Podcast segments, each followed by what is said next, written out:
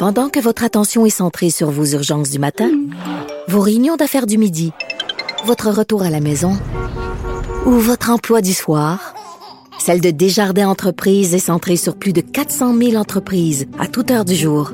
Grâce à notre connaissance des secteurs d'activité et à notre accompagnement spécialisé, nous aidons les entrepreneurs à relever chaque défi pour qu'ils puissent rester centrés sur ce qui compte, le développement de leur entreprise.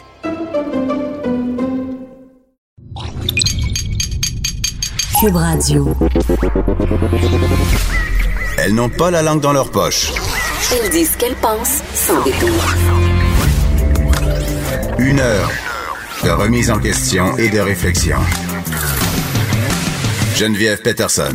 Vanessa Destinée. Les effrontés. Salut tout le monde, j'espère que vous allez bien. Vanessa, nous commençons en nous faisant une petite danse. Donc, si vous écoutez pas notre live, parce puisqu'on est une radio filmée, je vous invite à regarder ça euh, tout de suite. Oui, vous allez me voir brasser mes Joe. C'est ça. Elle commence. euh, on va parler de Joe plus tard, Vanessa. Brûle Ah pas oui, de punch. Brûle pas le punch. On va parler d'implant mammaire, mais avant, euh, tu seras heureuse d'apprendre et non surprise d'apprendre que j'ai toujours pas fini de, de faire mes boîtes de déménagement. Je pensais que tu allais me parler de ton arbre de Noël, donc je suis agréablement surprise. Mon arbre de Noël est en plein milieu de mon salon en ce moment, dans le sol, parce que euh, il- je l'ai pas rangé il est dans sa boîte. J'ai un arbre artificiel. Est-ce oui. que tu l'as fait déménager avec les boules tout installées ou tu as eu Ah, le temps de j'aurais le aimé démonter? T'as eu le temps de le démonter et de le mettre dans une boîte, donc? Attends, non, c'est bien pire que ça, Vanessa. Mon, mon arbre de Noël, OK, qui a été chez nous littéralement jusqu'au mois de, hum, je dirais, j- fin janvier, euh, est allé dans sa boîte grâce aux bons soins de ma mère qui est venue chez nous puis qui a dit, là, ça va faire. puis là, elle a pris l'arbre, elle l'a mis dans sa petite boîte et l'a rangé chaque petite boule parce que moi, évidemment, j'aurais pris ça, j'aurais tout sacré ça, puis je- évidemment, ça, ça aurait pas fermé, donc j'aurais juste fait des tours de tête Oui, autour de tout exactement, ça. avec une grosse boîte bombée puis deux, trois boules de Noël qui cassent en chemin, mais bon. Et j'ai j'ai envie, euh, j'ai envie tout le monde de vous donner un petit conseil de déménagement. OK, Ouh. écoutez bien. Je prends des notes. Quand vous déménagez, OK, vous êtes dans le feu de l'action et là, vous vous dites, je vais tout sacrer les petites affaires dans une boîte puis je vais m'en rappeler. Sachez que non. Sachez que c'est faux. Sachez que vous en... Dans une boîte, j'ai littéralement retrouvé un pile patate, une poupée, des mascaras et des sous-vêtements. C'est une boîte qui a été faite et- par toi ou par un de tes enfants? Par moi. Fais-moi rire, genre- Geneviève. Et genre un vieux plat dont j'ignore la provenance. Je ne sais pas. J'en ai aucune idée. Donc, tout le monde veut manger des patates pilées cette semaine pour le Je- reste de la ben, semaine? en ce tout que cas, j'ai retrouvé mon pile patate. Puis Voilà. je, je savais même pas que j'en possédais un. parce que la patate fait pas tant partie de notre régime alimentaire Non? chez nous. Mais j'adore les patates. Même pas la patate douce, Geneviève? Ah non, surtout pas. Arc, pas, Ben, pas sans donc. patate douce. Ben, qu'est-ce qui se passe? C'est l'option santé, c'est le Ben, pâté chinois J'en veux deux pas l'option santé. Parle-moi-en pas du pâté chinois lentilles. J'en veux pas des frites aux patates douces. Je veux des frites grasses. Je veux du pâté chinois au sel, au beurre, pain pain. Ben, ça fait-tu partie de votre régime ou pas, les patates? Ça fait pas partie de notre culture, les patates douces. OK? Retourne dans ton pays. Bon. Les pois chiches, les patates douces menacent notre culture. Laissez-moi avec mes patates douces puis mes avocats, OK, Geneviève? Que- bananes plantains. Mes bananes plantées, parce que jadis, à l'épicerie, ça coûtait rien, OK, ces affaires-là. Mais maintenant que c'est à la Oui, mode, c'est à la mode, c'est vrai. tout le monde arrête pas d'acheter des avocats et maintenant, ça coûte 6 trois avocats. Non, mais c'est pas toi inacceptable. Hey, tais-toi. C'est inacceptable. pas toi qui as fait une chronique sur les avocats de sang, là. T'es même supposé en manger. OK? Absolument. Puis aussi, tu sais que les avocats envoient chaque année des gens à l'urgence, Geneviève, parce qu'ils sont Hein? pas capables de les couper.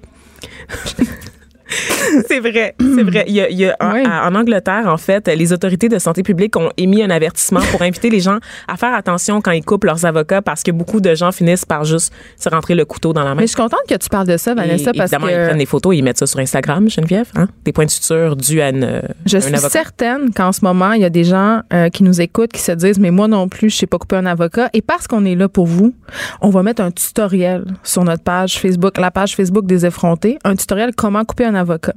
OK? Absolument. On est vrai, on est vraiment, on règle des choses importantes aux effrontés ce matin. Dernière mise en garde aussi, euh, je lisais un article toujours hier sur les avocats. Elle fait juste ça, lire des articles. Qu'est-ce que je fais de mes journées, honnêtement, Geneviève? euh, Elle cherche des articles et des études. pour Exactement. nous faire des sujets. Qui disait que euh, trop consommer d'avocats peut nous envoyer les deux pieds dans le tombe plus tôt que prévu parce Yes. que parce que les avocats sont pleins de potassium. Mais voyons donc. Ben oui, on je peut te plus rien manger, on peut plus rien manger, rien Geneviève. Et à force de trop en manger, ben on peut s'empoisonner. Ça peut, voyons. oui, c'est trop riche comme aliment, puis il y a trop de potassium, puis Hey, ça c'est peut vraiment compliqué pour- t'envoyer au tapis. Pour vrai, c'est rendu compliqué manger. Je veux dire, à quand. c'est- Bientôt, ça va être la petite pilule. Mais non, pas la petite pilule de, cyanure là, dont Ah. tu rêves à chaque matin quand, pour pouvoir mettre fin à tes souffrances. C'est comme ça que je gère mon éco-anxiété. Geneviève. Je le sais. Je me dis qu'il y a une issue parce qu'on frappe un mur, Geneviève. On Je le frappe un sais. mur. Mais sérieusement, on niaise, là, mais c'est vrai qu'on peut plus rien manger. J'ai l'impression que tout ce qui est bon, on apprend un petit peu plus tard que soit c'est pas bon pour l'environnement, soit c'est pas bon pour nous. Donc, euh, moi, j'ai décidé de me sacrer tout ça puis de manger ce que j'ai envie de manger. Direct d'un veine, En par particulier des chips. Des Ah chips, ouais? ça doit tellement pas être bon. Là. La petite poudre qu'ils mettent sur les chips qu'on suce quand on va à Auschwitz, là, ça, c'est pas bon. ça, c'est vraiment pas bon. OK? On faut pas manger ça. Mais j'en mange quand même. À quand du soluté sur nos tablettes, ça réglerait tous nos problèmes, En Geneviève. tout cas, on resterait mince. Ça ou la bouffe de l'espace? Ah, la bouffe de l'espace. La fameuse bouffe séchée? Mais attends, euh, est-ce que- c'est les femmes qui cuisinent dans l'espace, Vanessa? Sûrement parce qu'elles pourront pas euh, sortir de leur navette finalement. On avait annoncé en grande pompe aux, euh, aux effrontés que la prochaine sortie spatiale serait faite par des femmes et la NASA a annulé leur marche dans l'espace. Et là, tenez-vous bien, Vanessa va vous expliquer la raison. Et Puis, oui. je vous jure, c'est vrai. C'est pas une vrai. joke. Euh, donc, dites-vous bien que cet astronaute, qui est sûrement médecin, architecte, ingénieur, euh, euh, qui a fait de très, très longues études pour aller dans l'espace. Hey, devenir astronaute, c'est pas rien, là. C'est pas rien. Donc, euh, c'était, euh, c'est Christina Koch. Et on rappelle qu'il y a plus de 500 personnes qui sont allées dans l'espace, Geneviève, et seulement 11% de ces 50 500 personnes sont des femmes. À quand la parité spatiale? À quand la parité spatiale? C'est la question qu'on se pose. Et donc, ça ne sera pas atteint cette semaine, comme tu le disais, parce que on s'est rendu compte qu'il n'y avait pas d'habits assez serrés pour Madame l'astronaute. C'est quoi? Attends, attends. Se sont trompés de taille. L'astronaute, elle voulait un habit de l'espace saillant pour aller avec ses belles courbes? Qu'est-ce qu'elle voulait? Être Non, comme je- Beyoncé? Je pense qu'elle voulait surtout pas se désintégrer dans l'espace parce Ah, que pour tout vrai? devient mou puis tout explose, tu sais, genre quelque chose qui ressemble à ça. Fait Donc il faut contenir en fait la chair si je te dans l'espace. Si je te suis bien, Vanessa, la NASA envoie des femmes dans l'espace et ne pense pas à leur faire porter des vêtements Et là, quand les astronautes soulignent cette légère incongruité, on leur répond simplement ben coudon. Là, tu cèdes ta place à un homme parce que C'est c'est ce qui va se passer pour Anne McLean qui était censée, c'est ça, faire la sortie de dans l'espace à côté, euh, aux côtés de Christina Coach, donc deux femmes. Et euh, Anne, en fait, elle a fait tout son entraînement dans la NASA en essayant deux tailles de vêtements, le médium et le large. Donc c'était l'option qu'elle avait. Et euh, arrivée dans l'espace, elle s'est rendue compte que finalement c'est peut-être le médium qui aurait été plus approprié euh, pour les besoins de la mission. Malheureusement, on n'avait pas euh, d'habits d'extra. On avait juste des larges parce qu'on est tellement habitué que ce soit des hommes, n'est-ce pas, qui soient dans Je te l'espace. pose une question, Vanessa. Oui. Puis peut-être que tu n'as pas la réponse. Peut-être que j'ai pas la réponse. Est-ce que la NASA voulait pas faire un nouveau saut parce que c'est trop cher? Et pour- comment la NASA qui prévoit tout n'a pas prévu un, un vêtement adapté à, à- à ces femmes-là? Je n'ai aucune réponse pour toi, malheureusement, Ah. Geneviève. Ce que je sais, par contre, c'est que ça prendrait plus de temps retaper euh, à l'intérieur de la station spatiale. C'est ça, parce que les habits et tout ça, c'est déjà rendu en orbite là-bas. là. Exactement. Ouais. Donc, on pourrait les, démon- les démonter, les resserrer, mais ça serait plus long faire ça que tout simplement juste envoyer un homme faire la mission dans, un, dans le suit qui est déjà disponible, en Mais fait. Vanessa, on, on jase, là. On jase. D'un point de vue relation publique, là, Oui. il me semble que je prendrais le temps de faire les petites modifications sous. me semble que je le ferais aussi parce que sur les réseaux sociaux, là, il y a du NASA bashing en ce moment, Ben, Imagine Geneviève. comment ça aurait été une belle chose. Il y aurait eu du NASA encensement C'est- si, euh, si les femmes étaient sorties. Tu disais qu'on l'avait annoncé en grande pompe aux Ben effrontés. on C'est pas pour rien qu'on l'avait annoncé parce qu'ils avaient, fait la grande annonce de leur côté à la NASA à l'occasion de la Journée internationale des droits des femmes, n'est-ce pas? Donc, il y avait un élément de relation publique ben. Pour jeter de la poudre aux yeux euh, au moment de l'annonce, mais malheureusement, le reste n'a pas suivi. Puis on parle de... Promesse, parole, parole, parole. Chante encore. Non, non. Mais, tu sais, on parle de femmes en sciences, on parle du manque de modèles. Quel message s'envoie aux jeunes filles qui rêvent peut-être d'être astronautes puis qui avaient vu ça passer puis qui se disaient, hey, tu sais, moi aussi. Ben là, on leur dit, ben écoute, Ralenti par des vêtements, Geneviève. C'est toute l'ironie- toute de la féminité là-dedans, Geneviève, ralenti dans tes, dans tes attentes de vie, dans ton épanouissement professionnel par un vêtement trop grand pour toi. Les femmes ont toujours été ralenties par leurs vêtements. C'est ça qui est ironique dans cette histoire-là. Tu te rappelles. Même euh, dans l'espace. hein. Oui, tu te rappelles, euh, tu sais, euh, dans l'ancien temps, quand les femmes montaient à cheval et qu'on leur a permis de monter à cheval, on les faisait s'asseoir de côté euh, En Amazon. en hein. Amazon avec des grandes jupes, tu sais. Puis là, il me vient des images en tête pour des sorties euh, de la NASA, peut-être. je sais pas. je sais pas qu'est-ce qu'on pourrait faire. Mais en là, tout cas, Karl Lagerfeld n'est plus là, N'est plus là malheureusement, pour pour, régler tous les problèmes de la NASA. Donc, euh, pensez-y. Alors, quand on aura euh, cette petite sortie dans l'espace, malheureusement, ça sera pas l'événement tant attendu. Donc, écoutez-le. ben, pas il devrait, il devrait reconsidérer, il devrait prendre le temps de le, le déboulonner l'habit puis de le- Ben, j'espère que le Parce tollé va les vraiment- faire changer d'idée. c'est vraiment un relation publique disaster. Mais je pense qu'ils ont quelques impératifs parce que normalement, quand on fait des sorties dans l'espace, c'est généralement pour réparer du matériel Ouais. ou pour. Bon, il y a des impératifs Euh, intergalactiques, en fait, qui peut-être forcerait la NASA à revoir leurs priorités dans le dossier. C'est certainement pas le fait de réparer un, un habit trop grand pour une madame astronaute, Geneviève. Il y a plein de monsieur qui peuvent faire la job. Ils la font depuis combien d'années déjà, Ben, sans qu'on se pose de questions? Jean Héroldi. Il devrait l'appeler. Euh, on parle d'Edward Snowden. euh, Edward Snowden qui est connu euh, pour la célèbre saga des WikiLeaks. Et là, il y a des anges gardiens, en fait. Il y en a plusieurs, mais il y en a qui sont à Hong Kong, en fait, puis qui appellent le Canada à l'aide parce qu'ils ont fait des demandes, en fait, pour être reçus comme réfugiés et ce n'est pas entendu. Et là, ils craignent pour leur vie. Oui, ben en fait, euh, Edward Snowden, qui est surtout connu pour avoir euh, parlé des techniques Oui. d'écoute de la CIA, Exact. WikiLeaks, c'est son un autre collègue, Julian Assange, Ah, qui euh, qui Je mélange les deux conspirationnistes. Oui, ben c'est deux conspirationnistes qui viennent de pays différents, mais les deux sont les ennemis jurés des États-Unis, donc tout, tout, Tout dans le même panier. Tout dans le même panier, tout est correct. Et là, le Canada a fait quelque chose, Geneviève. Ils ont accueilli deux anges gardiens d'Edward Snowden. Euh, récemment, ils leur ont accordé en fait la résidence permanente. Pour ceux qui n'avaient pas suivi toute la saga d'Edward Snowden, c'est un sonneur Qui le d'alarme. mélange avec Julien Assange. Exactement. Puis je vous comprends parce que c'est arrivé à peu près dans la ça, même c'était dans la même période. foulée, ouais. Et ça a révélé ben, les scandales d'écoute, mais aussi, bon, c'est ça, tout- toutes les espèces de manigances de pouvoir qu'il y avait à Washington et qui ont un impact, évidemment, sur les autres gouvernements de la planète, Hmm. n'est-ce pas?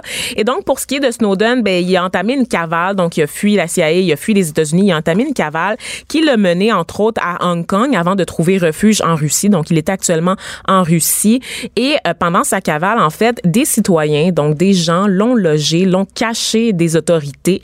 Des Euh, collabos. des finalement. collabos, mais des collabos, euh, on, pense pas à la version glamour là, des collabos. On parle vraiment de gens là, qui vivaient dans des espèces de cabanes là, avec des toits de tôle. Donc, des gens assez pauvres qui qui étaient pas hongkongais, en fait, qui étaient vraiment des immigrants qui avaient trouvé refuge à Hong Kong. Parmi eux, des gens, entre autres, qui fuyaient la guerre au Sri Lanka. Donc, euh, vraiment, des gens euh, dans des situations misérables. Et euh, ces personnes-là, en fait, risquaient d'être envoyées dans leur pays d'origine si elles avaient été reconnues coupables d'avoir hébergé en fait quelqu'un qui était en fuite qui essayait de se protéger des autorités américaines et le Canada donc a offert en fait la une demande d'asile donc deux des sept personnes qui ont secrètement hébergé Edward Snowden ont pu rentrer au pays hier donc une mère et sa fille Euh, donc on est bien content pour elle c'est quand même toute une traversée du combattant là, parce qu'il faut entamer les démarches à l'étranger Mais ça prend environ 54 mois avant qu'une telle demande soit entendue par le gouvernement canadien. Donc, c'est très, très long, Oui. habituellement. Et là, euh, ce qui suscite un peu, tout le monde est un peu sur les, les dents parce qu'on se demande est-ce qu'il va y avoir des représailles des États-Unis dans le dossier? Oui. parce que en faisant ça, veut veut pas, le Canada fait quand même un statement, si on peut dire ça, en prenant la défense en fait de, de ça, de, de ces personnes, de ces anges gardiens, comme on les appelle dans les médias. Donc évidemment, il faudra suivre la réaction de Donald Trump à tout ça, qui risque probablement euh, d'être enflammé. Il faudra suivre aussi les demandes des cinq autres demandeurs d'asile qui Oui, qui eux attendent aussi toujours. Qui sont un peu désespérés et qui espèrent que le Canada va venir à leur trousse parce qu'évidemment, leur identité à ces cinq personnes-là est connue. Et je lisais des témoignages là, qui ont été recueillis par des médias, donc on sait où est-ce qu'ils sont et on sait qui ils sont. Ils disent qu'ils craignent pour leur vie. Mais on parlait notamment euh, d'un cas où le gouvernement sri-lankais s'était carrément rendu au Japon euh, pour essayer de le localiser, pour le suivre. Donc, on dirait un véritable film d'espionnage. Ah on ouais, se croirait dans un. James Bond. Ça doit être absolument Mais c'est moins glamour. si paniquant. Absolument. de savoir que tu as un gouvernement tes trousses avec des agents secrets qui essayent de t'éliminer. tu marches dans la rue puis tu regardes par-dessus ton épaule. En Donc, c'est quand même, euh, qui peut te tuer. Tu donc, sais pas d'où va venir l'attaque. C'est une angoisse euh, totale, ce qui doit être totalement insoutenable. Donc, on va continuer à suivre ce dossier-là euh, de très près. Et justement, la réaction des États-Unis, euh, on a hâte de savoir si ça va avoir des répercussions sur la politique étrangère canadienne. Mhm. Donc, on est bien contente parce qu'elles sont arrivées au Québec. Donc, le, le parrainage va se faire à Montréal. Elles disposent, les deux femmes, donc Vanessa Rodel et sa fille, Vanessa. Euh, donc, elles ont été, elles ont été escortées là, par des agents euh, de l'Organisation internationale des migrations. Donc, elles les sont- cache ici aussi? on les cache pas pour l'instant puisque leur visage a été montré aux médias et tout Ouais. ça, mais on sait qu'elles disposent d'un important euh, dispositif de sécurité là, pour évidemment garantir que rien ne se passe parce que on est à l'abri nulle part, Geneviève. Je te parle des allocations euh, canadiennes pour enfants. Vanessa, euh, on sait qu'ils ont été bonifiées, ça fait pas longtemps. Tu sais, ça fait tout le temps partir des petits goodies, des petits cadeaux que le gouvernement... euh, que les deux paliers de gouvernement, par ailleurs, font euh, aux familles parce que on le sait, c'est de l'argent qui va directement dans nos poches, même si euh, une partie est imposable. Et là, euh, il y a des gens parmi les plus pauvres de la société qui sont allés aux barricades. C'est le cas de la famille de Julie Tremblay. Elle, c'est une mère de deux adolescents. Elle vit de l'aide sociale. Donc, elle a le droit euh, à l'allocation canadienne pour enfants. Mais L'affaire qui se passe, c'est que ces enfants ont été placés en centre jeunesse. Et au fédéral, quand tes enfants sont placés en centre jeunesse, tu perds ton allocation. Normal, puisque tu n'as plus la garde de tes enfants, tu vas me dire. Absolument. Par contre, quand tu regagnes une partie de la garde, comme c'est souvent le cas dans le cas de ces problèmes-là, de ces familles à problèmes-là, c'est-à-dire on va redonner l'accès aux parents graduellement. Oui, parce que la priorité, c'est toujours de garder l'enfant dans son milieu. Exactement, de conserver le lien parental. Donc, donc cette mère de famille-là, Julie Tremblay, a retrouvé euh, 80% de la garde de ses enfants et 0% de ses allocations familiales. 0% Les centres jeunesse continuent de garder l'allocation malgré le fait qu'elles doivent loger ses enfants. Elle nous raconte qu'elle doit euh, se payer un 4,5 pour avoir la garde parce qu'on on demande aux enfants d'avoir une chambre. Euh, ça, ça engrange des coûts d'alimentation. On doit leur payer une passe d'autobus. Ça, ça, il y a beaucoup de frais liés à la garde d'enfants. Et malgré tout ça, il y a le centre jeunesse refuse de lui donner de l'argent parce que pourquoi? parce que cette femme-là, Julie Tremblay, elle s'est plainte au gouvernement canadien, elle s'est plainte à l'Ombudsman même de Revenu Canada et on lui a dit de communiquer directement avec le centre jeunesse, que c'était discrétionnaire, que c'était le centre jeunesse qui avait le pouvoir de lui redonner son argent ou pas. Et le centre jeunesse a fait le choix de pas lui redonner. Donc Julie Ben Tremblay, voyons. en ce moment, ce qu'elle Est-ce que c'est légal? Comment ça peut être discrétionnaire? C'est l'argent au nom d'une personne. elle a dit que le- l'argent destiné au bien-être de ses enfants est détourné pour financer les programmes sociaux du gouvernement du Québec. Ben, c'est carrément ça qu'elle dit. Alors, je- moi, je trouve ça quand même assez révoltant. Et J'ai l'impression qu'elle est pognée dans une craque administrative puis personne pense veut que oui. s'occuper d'elle, Oui, en je- fait. parce que c'est ça qu'elle dit. Elle dit que les différents organismes se renvoient la balle. Et là, Vanessa, euh, moi, j'avais fait un article, euh, ça fait environ deux ans pour le Journal de Montréal, parce qu'il y a des parents qui sont littéralement ruinés par la DPJ. Il faut savoir que au provincial, si euh, ton enfant euh, s'en va dans un centre jeunesse, OK, euh, tu gardes quand même tes prestations, mais tu dois acquitter un montant. C'est-à-dire que tu dois payer une pension, si on veut, au centre jeunesse. Et ces pensions-là peuvent être assez subséquentes. On parle de 430 à 670 dollars par mois selon l'âge de l'enfant. Mais c'est le prix d'un loyer. C'est très, très cher. Par contre, cette pension-là peut être modulée en fonction des revenus des parents et ça peut descendre jusqu'à 22 et 24 par mois. C'est très rare que ça arrive. Je l'avais euh, quand- même constaté euh, dans l'article que j'avais pondu pour le Journal de Montréal, où j'avais vraiment réalisé qu'il y avait des familles qui se saignaient à blanc pour payer euh, les séjours de leurs enfants Ben, en centre jeunesse. Et là, la, la fille qui juge en moi avait le goût de se dire, mais t'as juste à pas envoyer tes enfants en centre jeunesse puis t'en occuper. Pas mais on sait tous que ça. que la réalité est beaucoup plus complexe que ça. Donc, c'est drôle, c'est comme déshabiller Paul pour habiller Jean. C'est incroyable. C'est c'est assez ridicule. Ouais. Je, je- je suis sur ma, mon cul en ce moment, Geneviève. Tu m'apprends ça. Je, je comprends pas par quelle espèce de miracle administratif les centres jeunesse peuvent conserver l'argent de parents qui ont retrouvé la garde de leurs enfants. C'est absolument, c'est vraiment, c'est stupide en fait. C'est complètement idiot. Ça ne se peut pas parce que ça leur appartient. Je comprends pas cette faille Ben, j'ai administrative. j'ai vraiment l'impression que les centres jeunesse se servent de ces allocations-là pour se financer parce qu'on sait le manque criant de ressources euh, qui, en- qui afflige aussi ces institutions-là, entre autres, là, nos belles institutions québécoises. Tu sais, qu'est-ce qui me fâche, c'est que souvent ces gens-là qui, qui sont qui se retrouvent malheureusement prises dans les mailles de la, de la DPJ et des centres jeunesse ont pas nécessairement les outils pour connaître Ben leurs non. droits, tu sais. Ben, puis- fait qu'ils se font avoir, ils posent pas de Mais questions. même moi, même moi, une contribuable quand même avec un degré d'éducation élevé, une fille qui réfléchit, une fille qui a pas peur de revendiquer. Souvent, euh, devant euh, les aléas des financiers du gouvernement, Revenu Canada, Revenu Québec, je comprends rien. Je comprends de qu'est-ce qu'ils m'expliquent. Puis s'ils me disent, ça c'est la loi, puis c'est ça que tu dois faire, puis c'est à ça dont c'est à ça dont- que tu as droit, je vais pas m'obstiner. J'ai pas les outils pour m'obstiner. Exactement, ça. c'est vraiment Donc, de euh. C'est David contre Goliath, vraiment. Puis cette mère-là, ben, elle se retrouve en ce moment avec un chèque de 975 pièces de BS par mois, pas d'allocation fédérale pour ses enfants, une pension euh, à payer parce que ses enfants passent 20 de leur temps en centre jeunesse. Elle reçoit, je pense, 350 dollars d'allocation provinciale. Ça suffit à payer sa pension au centre jeunesse, mais son argent qui lui revient est, est gardé en otage par ces centres jeunesse-là. Et donc, elle peut pas bien subvenir aux besoins de ses enfants et donc, ils vont finir par les reprendre à 100 du Ben, temps. je le sais pas, là, on spécule, mais s'il y a des gens qui travaillent dans les centres jeunesse qui nous écoutent puis qui comprennent pourquoi cette mesure-là est en place, écrivez-nous. On est curieuse. J'aimerais ça le savoir, euh, qu'est-ce qui se passe euh, avec ça, parce que, euh, à mon sens, c'est aberrant. Pas d'histoire de sacoche puis de rouge à lèvres. Du front, des idées, du crâne. Les effronter.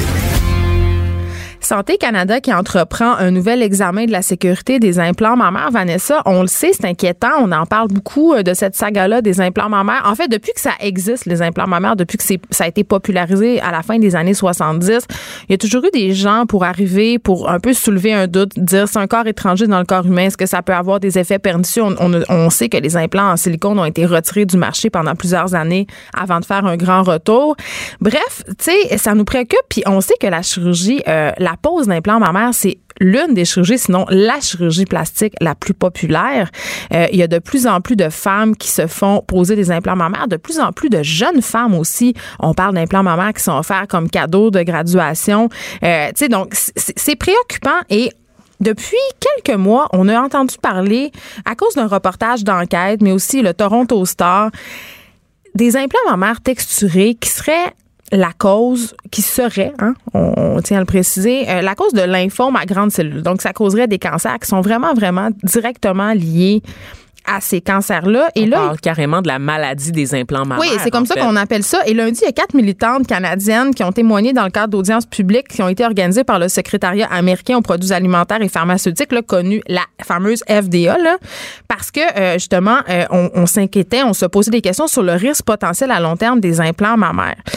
Et euh, parmi ces femmes-là, il y avait Julie Elliott qui, elle, soutient vraiment avoir eu la maladie des implants mammaires. Moi, ça m'inquiète, Vanessa, même si on parle juste d'implants texturés. Puis pour ceux qui ne le savent pas, les implants texturés, c'est souvent des implants qu'on pose à la suite euh, de maladies comme le cancer du sein parce qu'ils ont plus d'adhérence. C'est des implants qui bougent moins Ils ont du grip.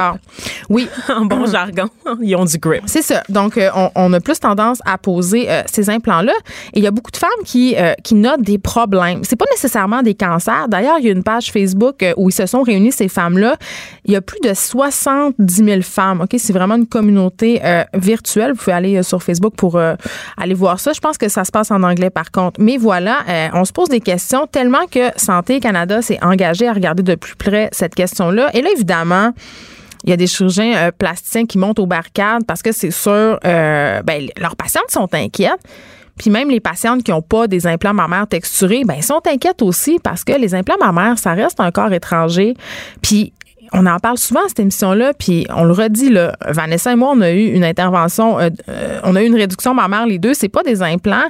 Et le constat qu'on fait, ce qu'on a fait plusieurs fois à ce micro, c'est que quand tu t'assois dans le bureau d'un chirurgien plastique pour avoir une intervention, euh, les bénéfices et tes attentes euh, l'emportent souvent sur les craintes ou les explications quant aux complications possibles. C'est-à-dire, tu t'assois là, tu as un problème, tu pas satisfaite de quelque chose. Dans notre cas, Vanessa, c'était notre forte poitrine voilà. qui nous causait des problèmes, qui étaient esthétiquement aussi, en tout cas pour moi, euh, qui avait eu des enfants, puis tout ça, tu sais, j'étais j'étais pas bien, j'étais gênée d'enlever mon chandail. Écoute, à 23 ans, j'étais pas capable de fermer une chemise, Geneviève. C'est ça. Donc, à un moment donné. Donc, tu sais, t'es, es assise là, euh, tu te fais offrir la solution miracle à ton problème. évidemment, les chirurgiens, ils sont tenus de, de t'expliquer les risques. Ils sont tenus de te dire, euh, voici les complications possibles.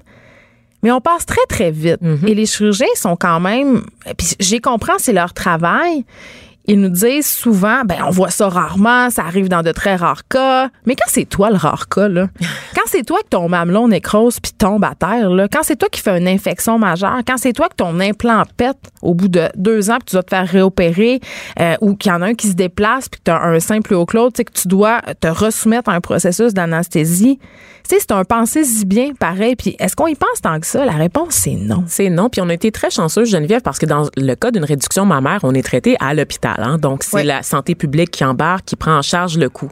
Dans une clinique privée, quand tu montes ton chéquier, ben. quand tu montes ce que tu as dans ton compte de banque pour avoir tel produit, tu deviens, il y a une relation de client. Il y a vraiment une relation de vente, en fait. Et ça peut changer complètement le rapport avec le chirurgien. Je dis pas tout que c'est des grippes sous puis qui essayent de vous voler puis qui essayent de vous avoir puis qui minimisent les risques. Mais ce que je vous dis, c'est que la responsabilité est peut-être un peu plus élastique que ce qu'on voit dans le réseau de ben, la santé. On parle, oui, on parle de consentement éclairé ici. L'un des grands constats de cette, de cette en fait rencontre a lieu lundi, c'est que les femmes ne reçoivent pas toute l'information dont elles auraient besoin pour prendre une véritable décision éclairée.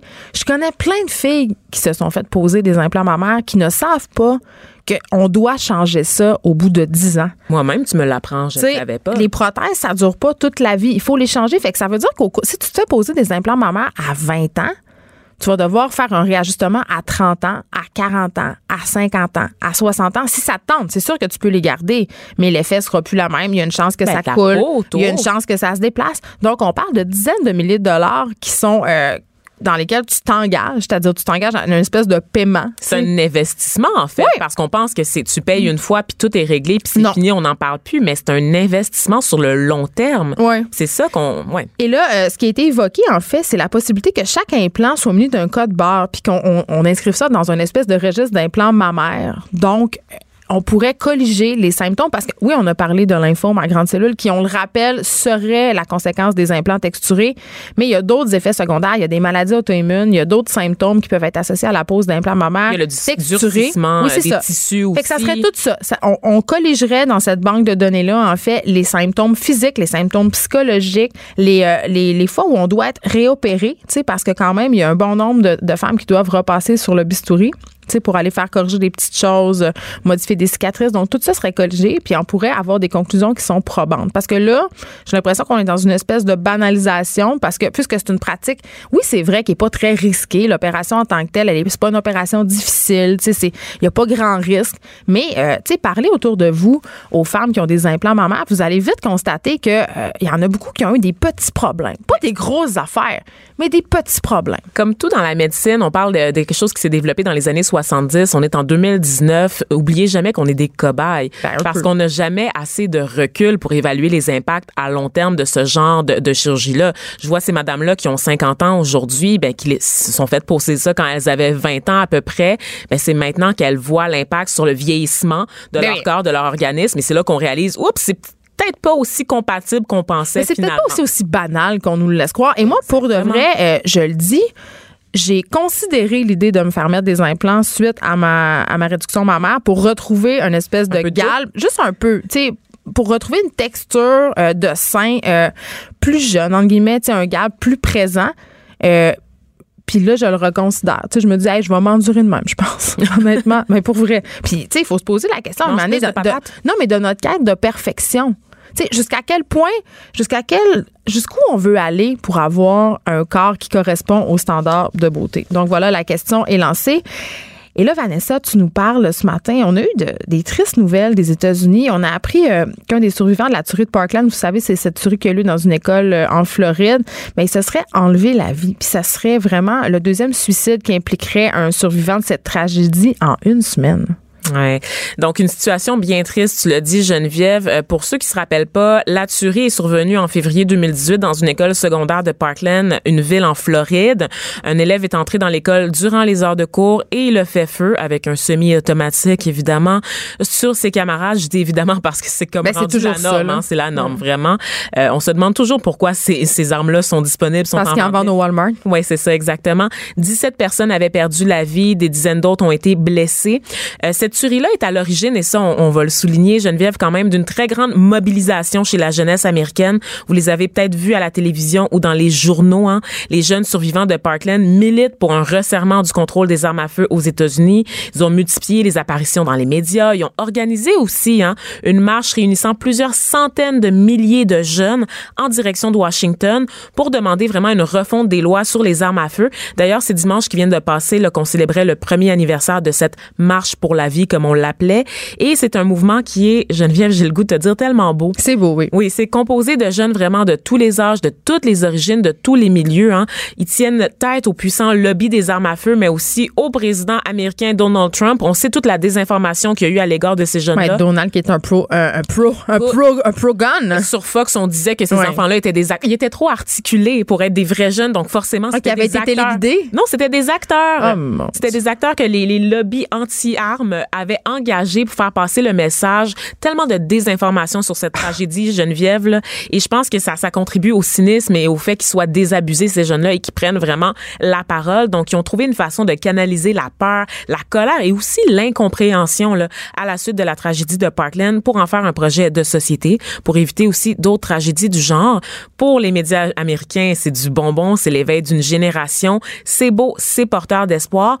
On a beaucoup parlé de la beauté de ce mouvement-là. Par contre, il y a ce côté un peu plus sombre. Le choc post-traumatique, évidemment, qui vient avec tout ça, qui est pas mal inévitable après une Mais tuerie de pourquoi ils se suicident, ces gens-là? ou un attentat, mais il y a aussi Geneviève ce qu'on appelle la culpabilité du survivant. Ouais, c'est Donc, ça. Les deux sont intimement liés, mais c'est pas la même chose. Euh, déjà, bon, on sait que le deuil à la suite d'une tuerie de masse, c'est quelque chose de très difficile à porter. D'abord parce que c'est beaucoup de personnes d'un coup, mais aussi parce que les tueries sont liées à une, à idéologie qui va souvent euh, menacer une identité. Hein? Mais on apprenait ce matin que le père d'une victime de la tragédie de Sandy Hook s'était suicidé six ans après le décès de sa fille. Est-ce que c'est la même chose? On, on en parlera tout à l'heure parce qu'il y a évidemment une prise en charge qui est différente pour ce qui est du syndrome de la culpabilité, du, de- parce que la culpabilité du survivant, c'est vraiment quand tu as échappé de peu à la mort, quand tu étais toi-même sur place, que tu aurais pu intervenir, que tu aurais pu sauver quelqu'un. Et c'est la question existentielle que tu te poses lorsque tu restes derrière. Pourquoi moi? Pourquoi moi j'ai échappé à ça? Il y a des Dans gens qui ont échappé au Bataclan, qui ont témoigné, qui se sentaient coupables d'avoir pas péri, tu sais. Exactement, et c'est un phénomène qu'on observe depuis les années 60, en fait, la culpabilité du survivant, parce que les premiers cas qui ont été étudiés, c'est évidemment les survivants de l'Holocauste. Oui. Donc, ceux qui sont restés derrière après la tragédie, entre autres, l'auteur Elie Wiesel, qui est décédé euh, il y a quelques années, récemment, en fait, plutôt, qui avait signé La Nuit, un livre euh, que je vous recommande, là, vraiment, c'est un des meilleurs livres que j'ai lu de ma vie. Et il avait été transporté dans un camp de concentration, il avait perdu sa mère, mais il avait été transporté avec son père. Et il, à un moment donné, ben, son- il devait toujours accompagner son père, son père qui avait une santé de plus en plus faiblissante, n'est-ce pas? Et à un moment donné, son père tombe par terre, puis il continue son, son chemin. Il se relève pas. Tu sais, ils sont obligés de courir toute la nuit là, parce qu'il leur fais- il les faisait courir en rond pour rien, juste pour les fatiguer inutilement. Son, son père tombe derrière et il ne s'arrête pas pour aider son père à se relever parce qu'il sait que s'il Il va se faire exécuter. il va se faire exécuter. Les Ouais. deux vont mourir. Puis il y a toute cette culpabilité-là qui a été construite ainsi. On le voit aussi, ce phénomène-là, chez les survivants euh, du génocide rwandais. Corneille, le fameux chanteur Corneille, en a parlé beaucoup hein, de Les cette survivants de la guerre aussi qui ont perdu euh, des collègues au combat expérimentent souvent la culpabilité du Donc, tout ce qui est lié au génocide, aux tueries de masse, mais aussi euh, ce qui est lié aussi pour le, le commun des mortels, là, aux accidents de la route. C'est bête à dire, mais quand tu arrives dans un carambolage, puis le char devant toi se fait emporter, puis toi, tu l'échappes in extremis, tu te demandes, mon Dieu, qu'est-ce qui s'est passé? J'ai un ami qui a fait un accident d'auto euh, quand on était adolescent. Euh, C'est lui qui conduisait. Et les deux personnes qui étaient à bord ont malheureusement perdu la vie. Et euh, il s'est senti très coupable de ça. Et il a été atteint justement du syndrome du survivant. Et en plus de se sentir excessivement mal parce que dans sa tête, c'était de sa faute. Exactement. Parce qu'il conduisait, tu sais. Et donc, pour ce qui est euh, des tueries de masse liées à l'idéologie, comme je le disais, on, ce, qui est, ce qui est lourd à porter, c'est que c'est le, le fait que c'est lié à une identité. La couleur de peau, la religion, l'orientation sexuelle ou l'allégeance politique, même le genre, on l'a vu avec la Polytechnique, n'est-ce pas? Et donc, le survivant devient de plus en plus conscient de son identité dont il peut pas vraiment se défaire et constate le fardeau, ou plutôt le coût lié à l'identité, c'est un constat qui est assez brutal. Cette caractéristique-là que je possède peut me coûter la vie. Et donc, ça devient assez rapidement aliénant, tu t'en Geneviève, cette espèce de peur-là latente. Dans le cas des actes isolés, ben, c'est les questions sans réponse qui embarquent et qui empoisonnent la vie des survivants. Comme je te le disais, pourquoi moi? Et c'est ce qui s'est passé dans le cas de cette jeune fille, Siné Allo, euh, 19 ans, qui est une survivante de Parkland, qui s'est enlevé la vie dimanche dernier. C'était le, plus, le premier suicide, en fait. Elle était déjà rendue à l'université, mais elle, elle est jamais réussi à, elle a jamais réussi à passer par-dessus la tragédie. Ses parents ont affirmé aux médias que la jeune fille souffrait, souffrait en fait du syndrome du, st- du stress post-traumatique et de l'angoisse du survivant, donc les deux. Et euh, ben en fait, Ils n'ont pas de suivi, ces gens-là, quand tu, quand tu fais partie, entre guillemets, d'une tuerie. Est-ce qu'il y a de l'aide? Ben, il y a de l'aide, mais Pour les victimes. pour les victimes, pour les blessés, Ouais. pour les Ben, c'est proches ceux- compréhensible. C'est compréhensible. C'est sûr que c'est des ressources, des ressources qui se trouvent, qui coûtent extrêmement cher. Et c'est sûr que la priorité est mise sur les, les survivants, sur les familles en fait qui ont perdu des proches ou sur les personnes qui sont blessées, qui vont avoir besoin d'un accompagnement toute En leur même temps, vie. quand t'es là, t'es aussi une victime, tu sais. On a tendance à les négliger parce qu'on se dit que ces personnes-là sont capables, sont heureuses d'être en vie, sont tellement chanceuses. Mais quand t'as assisté à des morts horribles, quand t'as vu des collègues de classe ou des amis être exécutés froidement devant toi, t'es clairement une victime. T'as le, t'as le syndrome du, du choc post-traumatique, évidemment, mais personne pense à la culpabilité que tu peux ressentir. Puis il y a cette pression-là qui s'a- qui s'ajoute à ces personnes-là parce qu'on leur dit Oh my God, t'es vivant, t'es donc bien chanceux. vis, vis à la place des morts, vis, vis comme t'aurais jamais Fait que vécu. t'as une pression de vivre et d'être heureux. Oui, c'est épouvantable. absolument. Mais est-ce qu'il y a des rajoute- études là-dessus? Ben, en fait, les études sont assez, euh, elles sont assez rares sur le phénomène, comme je te dis, parce que les tueries de masse, on en parle beaucoup dans les médias, mais évidemment, ça concerne pas grand monde. On n'a jamais aussi Oui. bien vécu. Là, on vit, malgré toutes les tragédies dont vous entendez parler dans les médias, il y a de moins en moins de tueries. Là, on n'est pas au Moyen Âge. Donc non, les études restent assez, euh, restent assez rares sur le sujet, même si elles sont là depuis les années 60, parce que comme je te dis, ben c'est des grands événements, puis l'échantillon, il est assez variable. Je pense entre autres aux victimes du génocide rwandais. Et C'est pas, c'est pas en Afrique qu'on va aller faire euh, des études puis colliger les données sur des situations comme ça. Geneviève, c'est assez compliqué. Il y a le déplacement de, de population. C'est dur d'avoir un suivi en fait sur ces personnes-là. Et donc, euh, pour ce qui est euh, de la culpabilité du, sur- du survivant, en fait, c'est difficile à prendre en charge parce que on oublie souvent que c'est un- une prise en charge qui doit se dérouler sur le long terme. En fait, la personne va avoir besoin d'accompagnement toute sa vie. Et euh, il y avait déjà un élu aux États-Unis qui avait souligné euh, que les jeunes en Floride avaient été un peu laissés de côté. Laissés à eux-mêmes. Laissés à eux-mêmes, effectivement. Donc, il manquait de ressources déjà au lendemain de la tuerie pour accompagner juste les familles des victimes. Donc, imagine les survivants qui sont restés derrière. Donc, évidemment, on sait qu'il va falloir rester attentif à tout ça au cours des prochaines semaines parce qu'en plus de la culpabilité, ben, il y a l'effet d'entraînement. Oui. Et c'est peut-être ça qui explique euh, le suicide de ce papa-là qu'on a appris là, dans la nuit euh, d'hier à aujourd'hui, en fait. Et on s'imagine bien, bien que ce soit malheureux, que parce qu'il y a eu justement une espèce de vague de suicide, les autorités vont mettre des mesures en place pour accompagner ces gens-là. C'est toujours triste qu'on ait besoin des événements malheureux comme ça pour que des moyens soient mis en place. L'actualité vue autrement. Pour comprendre le monde qui vous entoure. Les effronter. Changement de programme, normalement, elle est le jeudi, notre Caroline J. Murphy nationale, mais pour des raisons de contenu, parce qu'on vous prépare des belles entrevues, elle sera là aujourd'hui avec nous. C'est toujours une joie de t'avoir à mes côtés, Caroline. Toujours flexible pour vous. Mais t'es tellement flexible en général. C'est ça. Pourquoi je sais ça? Bon, chef de marque du sac de chips, papesse du potin. euh, Vas-y, évangélise-moi. Qu'est-ce qui se passe dans le bon monde des vedettes? Écoute, écoute. Alors, on va commencer avec une nouvelle qui, pour moi, qui était euh, préado en 95, 96, 97, là, je sais pas pendant combien de temps on est préado dans la vie. Tu es là. encore préado, j'imagine? C'est ça. C'est ça qui se passe. Alors moi, j'étais préado dans ce temps-là. Fait que cette nouvelle-là est tombée comme une tonne de briques. C'est sûr que t'en as entendu parler. Ça a fait la une des tabloïds euh, au Royaume-Uni. Il y a deux Spice Girls qui auraient couché ensemble. Ben non. Oh oui, durant les heures de gloire de- des Spice Girls, c'est-à-dire, euh, selon mon évaluation, 97-98, là, dans ces années-là. Jézabel. Alors, est-ce que tu sais c'est qui? Non, tu peux te douter pour une fois, je ne sais pas. Oh, je Mais attends, contente. attends, Ben, attends. essaie de, tu sais, vas-y, là. Il y en avait une qui avait l'air vraiment euh, très kinky, c'était euh, Ginger Spice. OK, parfait. T'en as une des deux. Elle est impliquée. Avec- C'est pas elle qui a fait la révélation, par exemple. avec euh, Mel B. Ben, direct dessus. Hey, tu connais tes Spice? Non, mais j'ai même pas vu la nouvelle. Hey, C'est juste, je chantais leur, leur, leur vibe Leur de, bi, de bicurieuse. Ben voilà, exactement. Alors Mel B, qu'on surnomme aussi Scary Spice, Ah. hein? on se rappelle, elle avait son afro, ses, ses, ses vêtements fluo là, rétrospectivement très raciste. Peut-être. Scary Spice, la, la Spice Girl noire, OK. Ah oui, oui, voilà. Elle avait, ouais, en tout cas, bon, je vais passer là-dessus là. euh, C'est ça passe. Euh, donc, elle a révélé, écoute, au micro de Pierce Morgan, euh, le fameux là, dont on a, on parlé cet animateur-là, l'acteur déchu Oui. qui, a, qui a aussi dit que les hommes là, Très qui portaient des du bébés chest. dans le porte-bébé. Il est très poilu du chest, ce Pierce. Ah, tu vois, moi, ça, je savais pas cette information-là. Moi, je, je la possédais. Tu le suis en- J'avais envie de en chest. avec- Je le suis en direct. Ben écoute, alors euh, il a réussi à soutirer cette euh, cette euh, Information. comment dire crunchy information crunchy de Mel B. Elle a quand même dit que ça s'était pas produit juste une fois dans les années 90, donc fois au vers la fin des années 90, une, une seule fois au chalet. Euh, et mais qu'elle elle a quand même précisé qu'elle avait des beaux seins, Jerry. Il y avait quand même sûrement bu des shooters de sourpuss. Ben c'est sûr. Hey, ça j'aime ça. Mais, non, ça fait, ça fait, on fait des reflux ça- gastriques d'acidité. Exactement, ça fait tellement mal J'en ai bu l'autre fois euh, au Festival Regard au Saguenay dans une espèce d'élan nostalgique, puis je l'ai regretté amèrement. Ah oui, hein? Ah mais oui. il faut. Moi, mon truc là, c'est le diluer avec du Perrier. Ça a quasiment l'air, fin- ça a l'air d'un Sherry Temple là. Tu sais, tu y penses pas. Mais Cherry Temple, c'est pas fancy, c'est juste qu'il Ben non, c'est, je sais, mais c'est délicieux. Bon. C'était pas, c'était pas. Une- de toute façon, potin, bon. puis deviens jamais barman. Non, non, mixologue. euh, on Non, mixologue, c'est pas pour toi.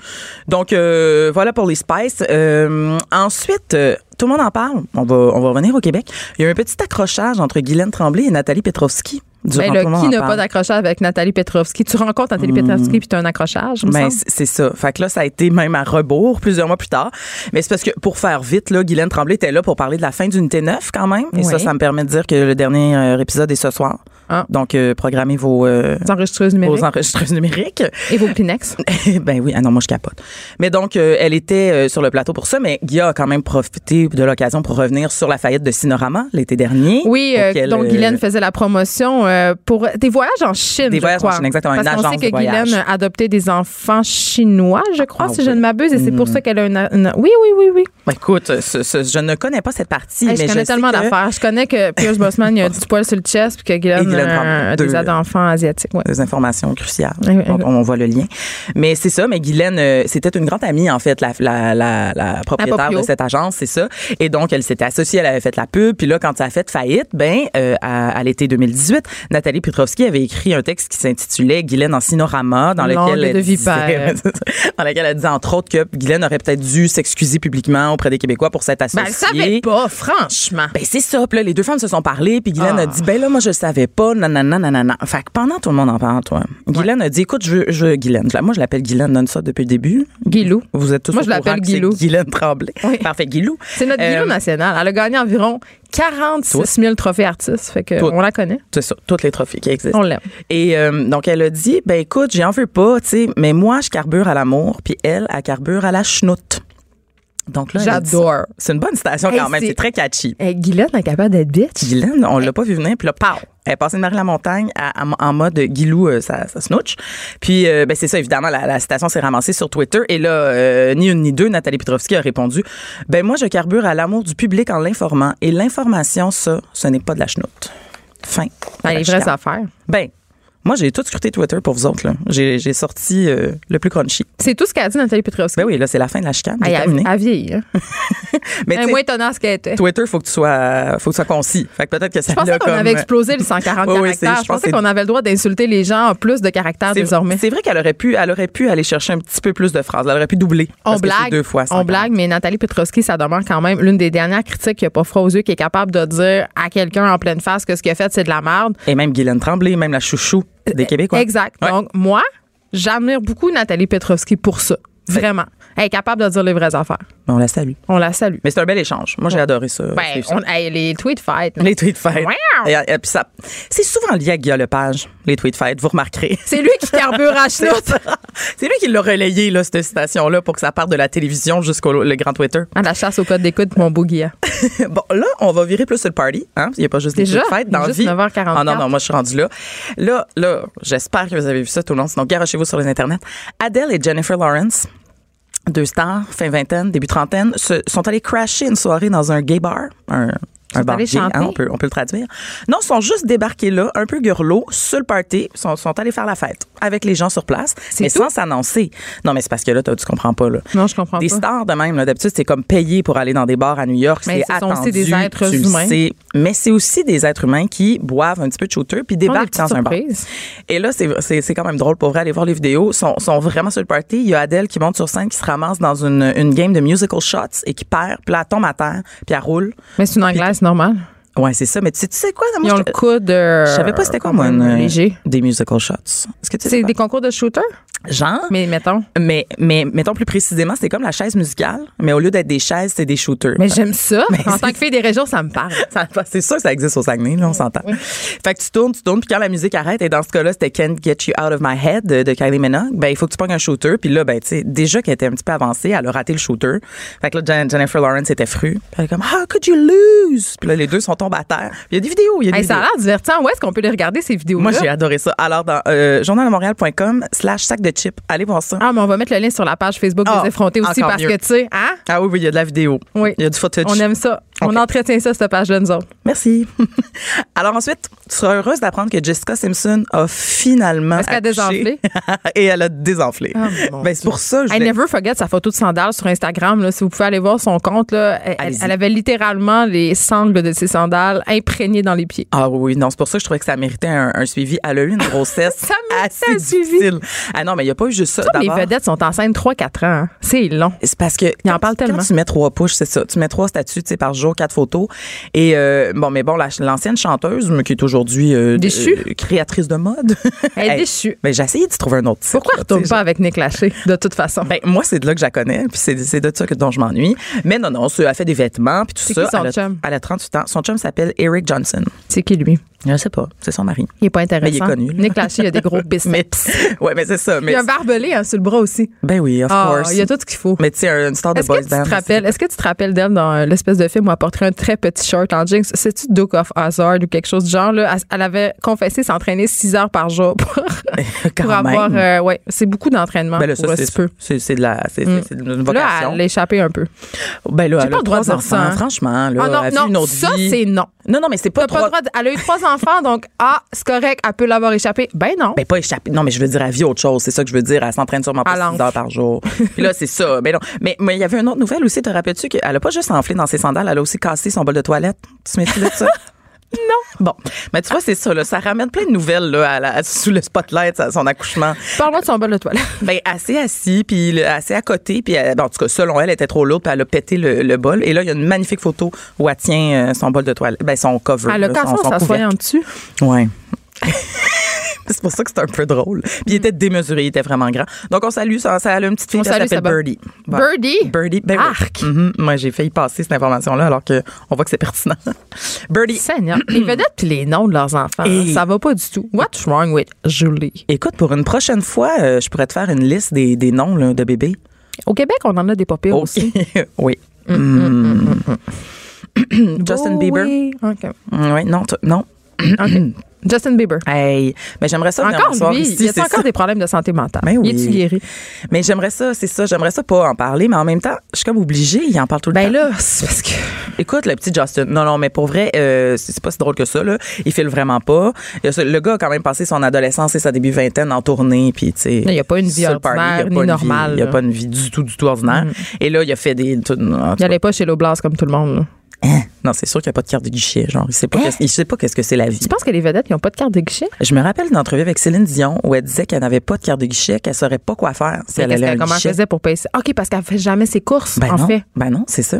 Hey, ça doit être vraiment lourd. Tu vas même pas aller t'acheter un paquet de gomme au dépanneur parce Ben- qu'il y a une horde de fans des caméras qui suivent partout? Sérieux, c'est sûr. Puis lui, lui, c'est c'est- c'est ça aussi là, dans son cas. Ils Justin peuvent bien Bieber. virer fou. Pour vrai, on est C'est mais sûr, ça doit c'est être sûr. vraiment difficile. Ça doit être atroce sur la, la- la santé mentale. Et là, justement, ben, il a fait quand même une introspection. Il est marié, il pense avoir des enfants. Ah. Donc, il veut, il, il se C'est retire. pas une bonne idée. Il se retire pendant d'avoir des enfants. Ouais, avec euh, quand, quand t'es là. euh, ben, Hey, il a l'air instable. Ben, il est très instable. Mais voilà, c'est ça. Là. Il essaye de chercher la stabilité. On y envoie des bonnes ondes, là, tu sais. Il dit que. Est-ce qu'il va que- télécharger l'application de méditation Headspace? Ah! Mais ça serait peut-être bien. Ben, je pense que oui. Ouais. Si vous êtes stressé, téléchargez ça. Ça fait vraiment du bien. Ça marche pour toi? Non. Il n'y a rien qui marche. Mais t'aimerais que Mais on ça se rappelle que je suis la seule personne qui s'est faite mettre dehors d'un cours de yoga parce qu'elle était dérangeante pour l'ensemble du groupe. Donc, euh, je suis pas ça? vraiment de référence. Oui. Ah, ça, c'est gênant. Parce que je riais trop de la petite madame en avant. En tout cas.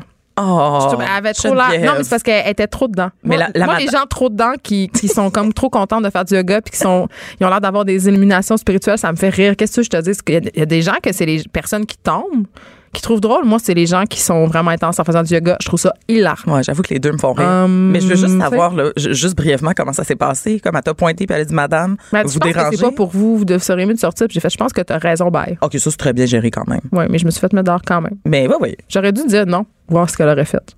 Moi, je me suis fait changer de place pendant un examen de maîtrise. On que je souligne qu'on pas trop. au primaire. Je parlais trop avec mon ami. Mais je tiens à préciser que je demandais l'heure, là. Je demandais l'heure. tu parles toujours trop. Ben- Mais là, reviens à Justin. Mais maintenant, je payais, tu sais, pour faire ça. C'est super. Alors, T'es vraiment payé? Oui, oui. Hey, Il y a des jobs vraiment plus fun que. Il y en a qui punchent à l'usine, puis il y en a qui viennent parler de potin Ouais. radio. Moi, je parle de Justin Bieber qui dérape. Non, mais c'est ça. Il se retire, écoute, puis il y a quand même, il, il prend une pause. C'est ça qu'il faut retenir. Ah, c'est bien. Loin de tout. Et, même loin de tout. On s'entend qu'il va pas nous loin de sa sur Instagram femme. demain. Puis pas loin de sa femme, parce qu'il veut revenir en force pour être papa, pour être un bon mari et aussi pour un prochain album. Il y a quand même. Ah, OK, il se retire pour un prochain album. Non, mais je, non, non, mais je veux dire, Geneviève, pas pour aller tout de suite. C'est ça. Bon, là, je dis du temps. Est-ce qu'il va s'inscrire dans un centre de santé? Les vedettes font ça pour Mais- nous cacher qu'ils sont en détox. Ils vont dans des centres de Des santé. centres Je trouve ça. ou de repos, C'est vraiment de- pas. C'est pas subtil. Non, c'est pas pantoute, mais, mais je, dites-les, dites-les, dites-les. Bon, là, je, je euh, tu sais, des has des fois. On en, on en parle pas assez. Nicolas Simpson, Cage. on vient d'en parler? On vient de parler de Pierce Brosnan. On en parle beaucoup d'Asben Bon, dans cette chronique-là. je parle vraiment juste d'has Oui, les, les Pas Spice. Girls aussi. Là. Voyons, qu'est-ce que tu dis là? OK, mais je voulais dire, en fait, qu'on parle pas souvent de Nicolas Cage. Ben, grand bien. peut-être des raisons. Est-ce que tu te rappelles de City of Angel? Ben oui. C'était tellement mauvais avec la chanson de Goo Doll. On l'a-tu la chanson de Goo Doll? Ah. C'était dégueulasse. C'était la pire chanson au monde dans City of Angels. C'était, est-ce que c'était Iris? Nanana. En tout cas, c'était Ah, dégueulasse. Oui, oui, c'était. Je l'écoutais en boucle non-stop. J'étais vraiment quétaine. Ça, puis la chanson d'Armageddon, c'est dégueulasse. Ah, euh, oui, I don't want to lose a thing. Oui. OK, alors, mais il va, il va, euh, il est peut-être fiancé, peut-être marié. Pour une On le sait pas? quatrième fois. Ben, là, il revient pas. Mais je peux pas tout savoir. Mais regarde, je vais vous dire qu'est-ce qu'on sait, là. Il est comme Elizabeth Taylor. Il a 55 ans et là, il a déjà été marié trois fois. Et là, on sait qu'il vient de se trouver, il vient de se demander. Oh, la chanson. On prend, on prend chanter, 15 ça va gosser tout le monde. On chante, vas-y. On n'a pas de shooter. Home right now. Elle la connaît. Hey, on se replonge dans les années 90.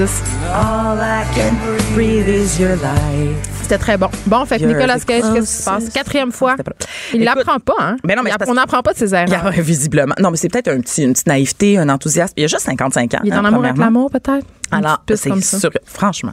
Elle s'appelle Erika Kw- Kwake? Elle a quel âge? Ouais. 22 ou 23? Oui, je sais pas, elle a quel âge? Sais juste que lui, il a C'est quoi son 55. nom? On va googler. Erika euh, Kwake. Il y a beaucoup de K là-dedans. Erika avec un K. K-O-I. K-E. Alors, euh, tout le monde, vous saurez comment ça s'appelle. Alors là, ce qu'il faut savoir, c'est que les, les, les journaux à potins ont trouvé que Nicolas Cage s'était procuré une licence de mariage du gouvernement du Nevada. Donc, on sait pas. Est-ce qu'il l'a déjà demandé en mariage? Est-ce que c'est déjà fait? Est-ce qu'il s'est déjà même marié en secret? On ne sait pas. On le sait pas. Mais ça fait deux ans qu'ils sont ensemble et... Euh, si Il on devrait sait pas, faire la euh, technique Mick Jagger. euh, Est-ce que tu la connais? Essayer des femmes jusqu'à temps qu'ils meurent. Il y a, ben, il y a celle-là, mais il y a une autre technique. euh, aller se marier dans des pays où le mariage compte pas dans ton pays d'origine. Ça, c'est bon. Ah, Mick Jagger a fait ça plein de fois, aller se marier dans une mystérieuse île grecque où, ce- où le mariage n'avait aucune prise légale en Angleterre. mais c'est quand même un peu cool, je trouve. C'est vraiment dur. Non, mais mais c'est en- vraiment hot. Ben attends, mais là, les femmes doivent être au courant quand même. Ben, je sais pas. Je pense qu'il leur comptait une belle petite chanson. Tu penses-tu? Ah ouais. Oh mon. On sait toujours pas quel âge Erika. Fait que non, c'est pas le cas. Mais on sait que c'est une inconnue, hein. Fait que c'est peut-être pour ça que vous allez avoir de la misère. non, mais ça- parce que là, j'ai peut-être pas précisé, là, mais très absente des médias sociaux. Le public, Mais c'est pas ça que c'est je la qui. trouve pas. on a très peu d'informations sur elle. Mais c'est Donc, peut-être ça. bien. Mais C'est peut-être pour ça que ça va marcher son mariage. Et, ah, peut-être. Les, les contraires, là, tu sais. On leur souhaite tout le bonheur du monde. Ben, s'il se marie, hein, ça, ça reste un potin. Peut-être, peut-être qu'il a demandé une licence, mais que ça va y prendre des années. C'est pas tout vrai ce qui est écrit dans le National Enquirer? ah, OK. Paris Jackson, C'est qui elle? La fille de Michael Jackson. Ah oui, mais elle, ça va pas ça bien. va ah pas non, ça, bien. c'est triste, par C'est- exemple. C'est très triste, mais alors, ce qu'on ce qu'on sait, c'est qu'elle a fait, elle aurait fait une tentative de suicide Oui. euh, la semaine À dernière. cause du documentaire Living Neverland. Entre autres, mais il faut savoir aussi que ça fait quand même des années elle que ça va mal, là, tu sais, elle aussi. Ben, c'est sûr que- qu'être la fille de Michael Jackson, ça ça C'est- te mène pas vers la stabilité. c'est c'est ça qui se passe. Puis là, mettons que depuis quelques jours, euh, c'est sûr que, comment dire, elle nage en eau trouble. Mais c'est ça, elle aurait déjà fait des tentatives dans le passé. Fait que là, elle a été hospitalisée. Mais la bonne nouvelle, c'est qu'elle va bien. Elle est Super. sortie. Ça fait une semaine. Elle est entourée de ses proches, de ses amis. Et euh, selon une source, elle prépare euh, son, source. une source, euh, comment Prépare dire, un livre. non, elle prépare son party de 21 ans, Oh, Geneviève. Et ça, ça l'occupe euh, beaucoup. Il nous reste deux minutes. En as-tu une petite dernière? Et j'ai une dernière, mais euh, qui va prendre 20 secondes, à moins que ta, ta Ah, je vais avoir des choses soit à dire. Marie-Lou, Ah! la femme derrière trois fois par jour. Ah, ma Euh, préférée. Écoute, on le sait depuis euh, à peu près au moins un an qu'elle est avec un pompier. Elle n'a pas fait une fausse couche, là. C'est ça que tu vas m'annoncer. Non, ben non, ben non. Ben oui. Franchement, c'est bien plus joyeux que ça. Pas ça? Un pompier prénommé Alexandre, euh, comme son Ah, ex. c'est son amour du secondaire. C'est son amour du secondaire, c'est son pompier, mais ils étaient très discrets là, sur les réseaux sociaux. On sait que c'est le papa de sa de sa de sa nouvelle ben, de sa deuxième fille. Mm. Ben là, elle a mis une photo de sa face, toi. Ben voyons donc. Elle l'a publié avec un petit cœur. J'ai juste une question. Oui. Il est-tu beau? Oui. Il est beau.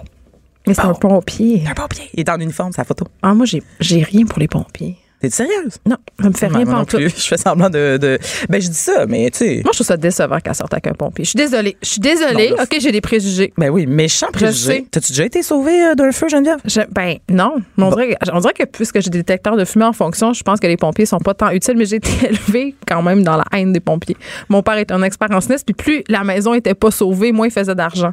Donc, Ah, euh, ah, c'est mercantile, ta haine des pompiers. ah, j'aille pas les pompiers. Pour vrai, des- Hey, retire-moi ces paroles-là. J'avais un voisin un peu fou qui appelait tout le temps les, les pompiers parce Ah. qu'il était, eh, un- il était homosexuel et il fantasmait sur les pompiers. Et il, il faisait des, des appels au 911 pour que les pompiers viennent le sauver. C'était très, très drôle. Et le capitaine, euh, je sais pas pourquoi il venait tout le temps, puis j'avoue qu'il me faisait un petit quelque chose. Bon, tu vois, tu vois, faut juste te laisser le temps. Bon, c'est ça. Il faut, il faut, il faut que, il faut que tout le j'en- monde. En tout cas, je sais pas si vous avez un amour pour les pompiers, mais euh, Marie-Lou en a certainement un. Merci, Caroline, pour ces potins. Cube Radio.